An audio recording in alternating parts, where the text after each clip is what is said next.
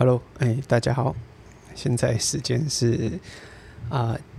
九月十五号星期五下午的五点十二分。那我的拖延功力又更上一层楼，现在已经准备要下班的时候，才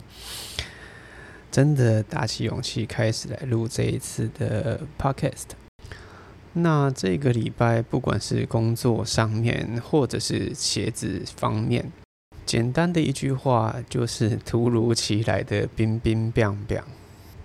我的工作到底在做什么呢？嗯，简单来说，我就是看旅者的站长。详细一点来说，我其实就是负责各种鞋子流行内容的编辑。那我有时候还会负责拍照、修图，甚至还要负责面试。总而言之，这个地方有各种的工作可能，那纯粹看我的时间怎么样子来分配运用，就跟鞋子永远出不完一样，我的工作大概也永远做不完。很令人意外的是，这礼拜面试了一位新人，嘿，居然有听过我们家的 podcast，这真的是喜出望外的一件事情。利用声音来跟大家聊聊，跟分享一些想法，的确是一直想要做的事情。但这上面有蛮大的一个进入障碍，毕竟本来是写字的人，那有时候在说话的时候，总会考虑太多，这边想要删掉，那边想要减少赘字啊、修辞啊等等的，所以听起来。平淡无奇、顺顺的十五分钟，我可能都要搞上好久好久。我想这就是骨子里的那个编辑的按耐不住吧。那话说回来，呃，这一次面试到的这位朋友啊，年纪很轻，听完的感觉就是他说，原来鞋子的资讯量这么大。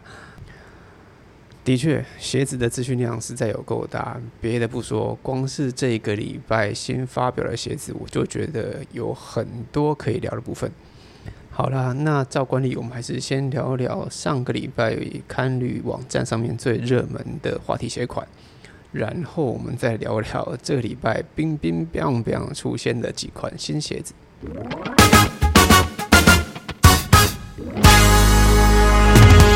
OK，那这礼拜要聊的热门款式，严格说起来不是一双，总共有三双。那都是亚瑟士的鞋子。那有哪些亚瑟士的鞋子在你脑海中浮现？诶，有可能是这礼拜热门的款式呢？这礼拜的几双热门款式刚好分布在几种不同类型的鞋款身上。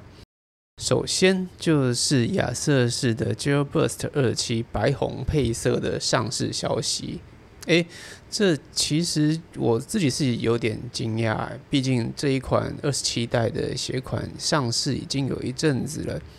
那白红这个配色又再度引起大家的关注，我觉得是蛮有趣的一件事情。那在我们网站上面做的鞋测里头，嘿，我们家的 Hank 就有提到。红和黑是湘北的颜色，但是那时候他测的是白汉紫 是海南的颜色。那这次出了白红配色，就真的很有这个动漫感啊！不晓得是不是也是因为这个样子，让白红配色的 j e l b u s t 二期引起了这么多网友的关注。其实 j e l b u s t 这系列一直在实战方面都有相当的好评。各方面给我的印象其实就是中规中矩，在稳定性方面，在敏捷度方面，在缓震性上面都有它一定的表现，甚至连价格方面也都是相当的有说服力。那另外一款热门的款式就是亚瑟士的 GT 两千十二，这款鞋就是真的是新鞋子了啊，延续着这一阵子 Nimbus 二十五。凯亚诺三十的一个设计风格，GT 两千十二代，抱歉，这名字真的有点拗口。总之啊，新的 GT 两千啊，整个设计的风格也可以感觉到明显的新时代亚瑟士跑鞋的样貌。我自己是觉得跟去年的十一代相比变了蛮多的。呃，我们家阿 k i r a 所测试的内容也提到，呃，在去年测试了十一代之后，今年再换上这十二代的 GT 两千。第一个印象就是变得更轻盈了。有时候这轻盈有分两种，一种是实际上真的变轻，另外一种很有可能是整体脚感上的变轻。有时候鞋子的配重啦，或者是回馈的感觉，呃，是不是陷下去，或者是回弹明显，其实都对于实际上脚感的轻快都有所影响。那 GT 两千本身的定位跟 Gel Burst 二七，我觉得两双鞋子，那刚好一双是跑鞋嘛，那另外一双是篮球鞋，都算是价格容易入手、性能又还不错的鞋款。虽然算不上是有各种广告的大肆播放，但是实际上有需要的朋友从 Google 搜寻就可以看得出来，试货的还是会找进来。那这礼拜第三双亚瑟士也是挺有趣的，它是亚瑟士的 Gel Cayano Legacy。今年是 c a a n o 的三十周年嘛，所以感觉起来也就特别的忙碌。c a a n o 是亚瑟士可以说是当家的支撑型跑鞋，那今年适逢三十周年，除了说在 Cayano 三十这一双呃。实战用的跑鞋身上做了很大幅度的一个改变，譬如说哦，这一次的凯安诺三十从外观上面就看不到以往所熟悉的 gel 的部分，反而是藏进了脚底下。那在这样子真的穿去跑的凯安诺三十有所突破以外，其实凯安诺在自家这历史复刻鞋款上面，我觉得也是蛮有斩获的。其实翻开凯亚诺的历史来看的话，从一九九三年开始的这个系列，还有很多很多很有趣的设计，还没有真的被带回到大家眼前。从大家可能比较熟悉的凯亚诺十四，就是最近很多联名款所采用的设计上面，已经可以看到这属于 Y Two K，属于两千年。九零年代这样子的一个设计风格，一些以往没有想过的金属鞋面用料啊，在现在成了年轻人们最喜欢的穿搭元素。说老实话，看到我都想起自己年轻时候的在逛百货公司啊，然后运动用品店的一些回忆。没想到现在也成了年轻人的最爱。那本周热门的这一款 Gel Cayano Legacy 呢，其实就是为了三十周年所推出的一双特别款，把最近很火热的 Gel Cayano 十四为基础，那从 Cayano 的历史里面找出了各种经典的元素，像是你在鞋身上面的这个虎爪，就我自己就觉得有一点 Cayano 五代的一个。特色在楦头两侧用 TPU 跟网布所结合的这一个结构呢，我当然就是来自 KAYANO 时代的一个设计啊。那还有包括了像是一代的 KAYANO Trainer，然后凯亚诺六、凯亚诺十二、十八、二十。说老实话，这样子一双合体鞋其实蛮考验设计功力的。那不晓得你觉得这双鞋子设计的如何？那视觉方面，我觉得见仁见智啊，喜不喜欢其实还有很多可以考虑跟穿搭的元素在内，像是 GMBH 推出了这个 Gel Cayano Legacy，哇塞，是用了绿色跟金色的组合，我觉得是蛮考验大家穿搭的功力啊。OK，好，那在本周这热门的鞋款三连发之后。我们就来聊聊这礼拜四、礼拜三临时发表的这一系列鞋款。说老实话，有一些鞋款的发表是有通知，有些鞋款是真的让我措手不及。啊，我应该是在礼拜三吧，那利达斯就是有来邀请我们参加了一个线上发布会。感觉起来就是像在网络上面看一个线上直播啊，连线到了应该是在德国吧的一个摄影棚内，然后看原厂的专家呃经理然后跟大家介绍这最新的一款超轻量的 Adidas Adizero Adios Pro Evo One。OK，那名字真的是有够长啊，不过你只要记住一个数字就好，一百三十八克。通常来说，一双跑鞋大概在两百五到三百克，甚至超过三百克的鞋子也有，所以两百五大概就是一个算比较轻的跑鞋。那两百克左右应该就是像 Vaporfly 啊，像 Adidas Pro 这样子竞技款的设计。所以说，这一百三十八克一只脚的重量。可以说是一般跑鞋砍半的一个水准。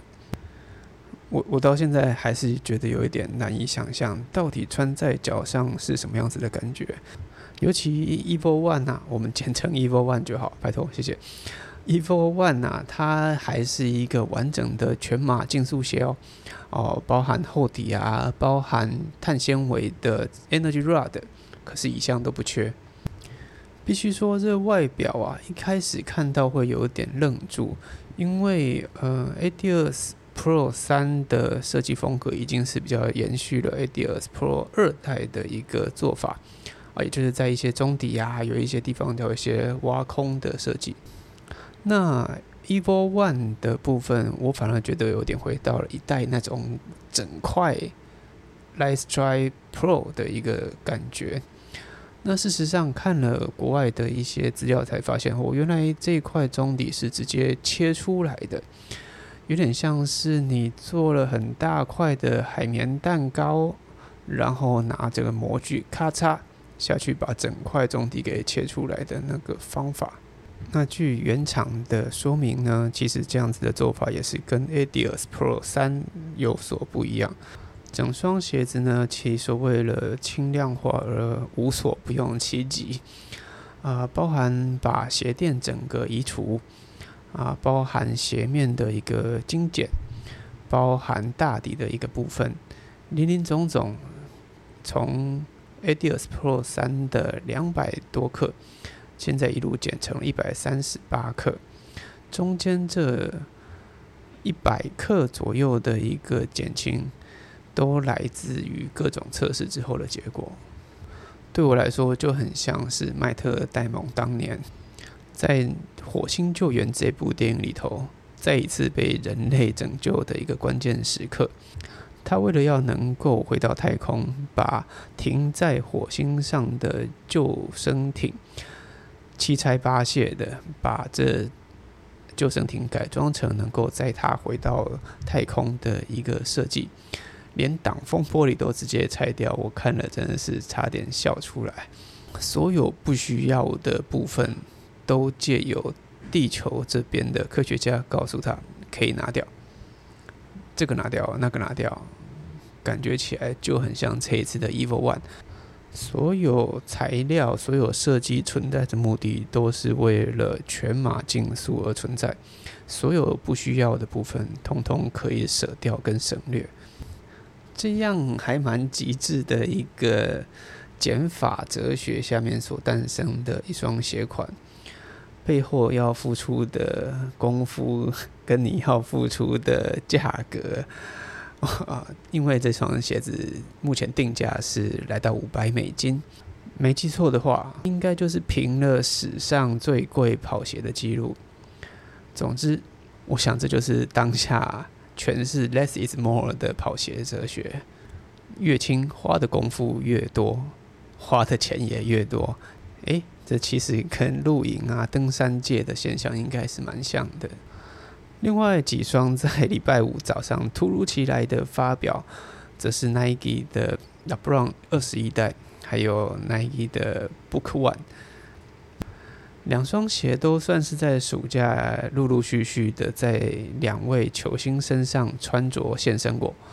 不过就这么一个突如其来的就发表，连 NBA 开机都还没开始耶，各位。那我自己是觉得有点措手不及，